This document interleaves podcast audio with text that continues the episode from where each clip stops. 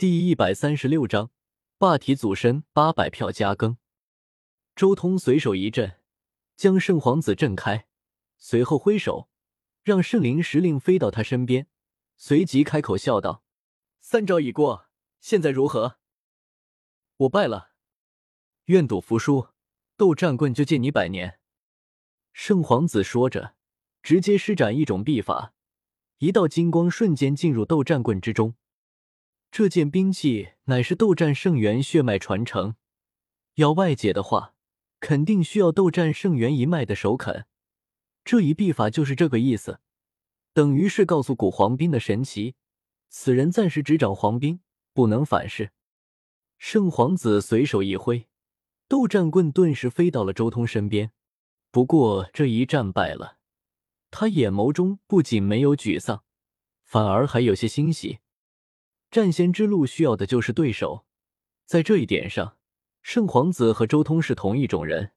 面对强敌，他们在感受到压力的同时，心中生出的更多的是战意和兴奋。越多的对手，越强的对手，越是能促进自身的进步。甚至可以说，但凡走上战仙路的修士，基本上都不会因为失败而沮丧。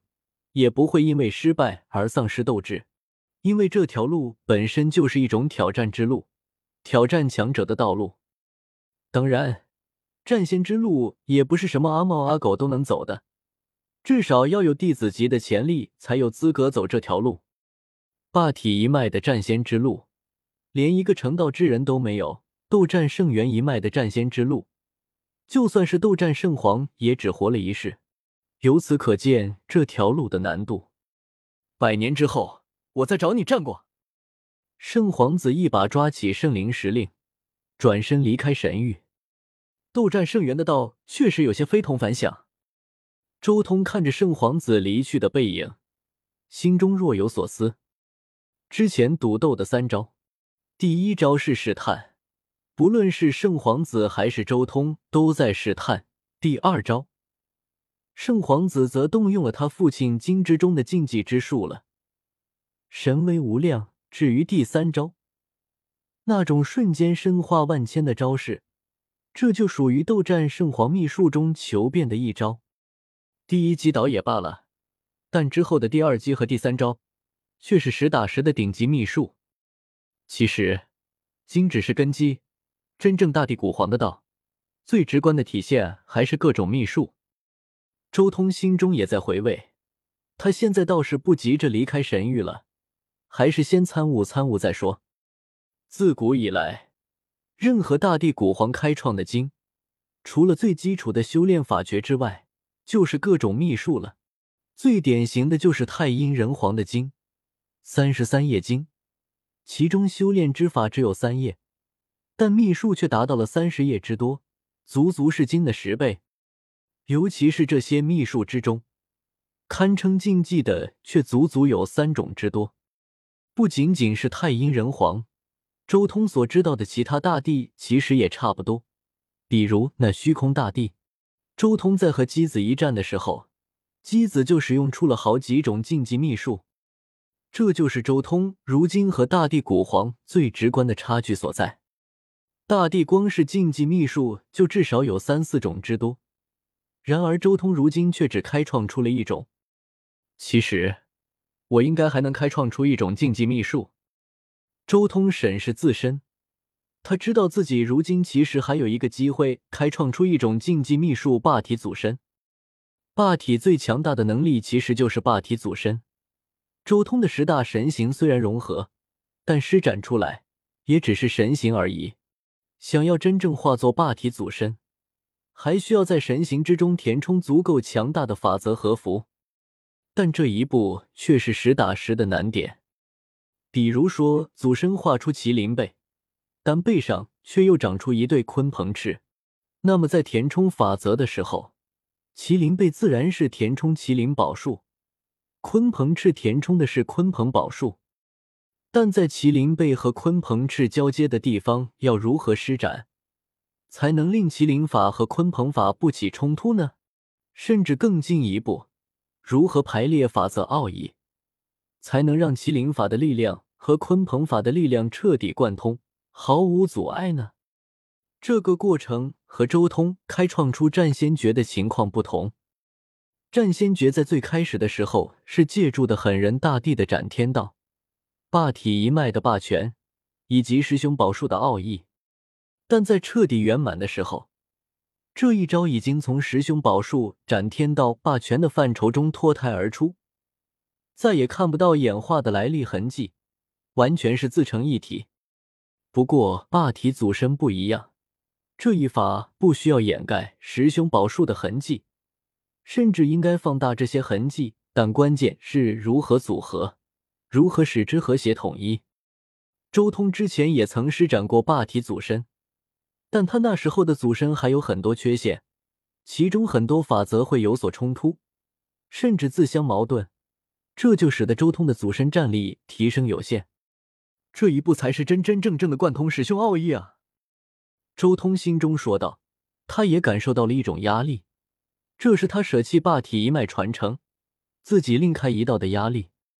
不，如果换一个角度来看，这其实也是一种天宫驱使师兄宝术的天宫。周通忽然间想到了乱古时代的各种天宫，也就是说，我想要彻底完善我的霸体祖身，其实等于要开创出一门专门驱使师兄宝术的天宫，然后再将此天宫进行更进一步的升华。使之化作一道秘术，最后升华为真正的霸体祖身。我现在开开创不出任何天宫，我只需要固定一种天宫的使用之法而已，将之演化为霸体祖身。周通心中渐渐浮现出了思路。任何秘术的开创，都需要一个思路和一个影子。周通自身开创的战仙诀就是如此。同理。原著叶凡开创的天地拳其实也差不多，也是从他所知道的诸多精密术中一点点拆解，最后化作了属于他自身的术。不仅仅是周通和原著的叶凡，就连荒天帝也是一样。荒天帝开创的诸多秘术，其实也能看得出其根源所在。比如岁月之中，这就明显是赤王的大道演化而出；比如草灭剑诀。就明显是融汇了草字剑诀和不灭经而来。